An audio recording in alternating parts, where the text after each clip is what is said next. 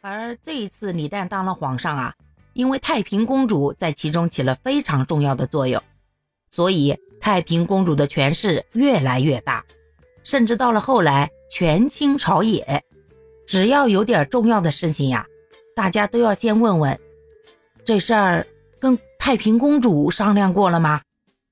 然后呢，再问一句，那跟三郎商量过吗？这三郎啊。指的就是李隆基，人家当时已经被封为皇太子了，是名正言顺的皇位继承人。要说这权力是个好东西啊，哪一个得到了都不想再失去。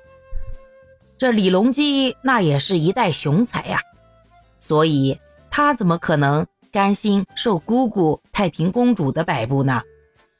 这姑侄二人斗法，那可是斗了有些个年头哦。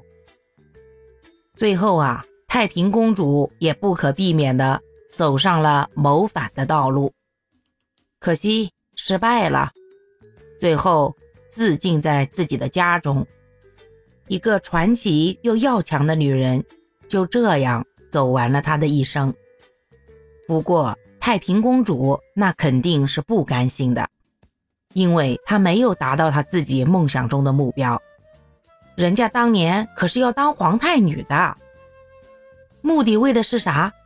也是为了那把龙椅嘛。可惜天时地利人和，她一样都不沾。她是老李家的闺女儿，她不是老李家的媳妇儿。而在民间的想法啊，那媳妇儿是自己人，闺女呢，早晚要嫁给外人的。所以呀。他就不具备当皇上的先决条件，而且他虽然好运的有李显和李旦两个性格不强势的哥哥，可是他又不幸的有了一个李隆基那样惊才绝艳并且强势自主的侄子，这一山不容二虎，这样的侄子。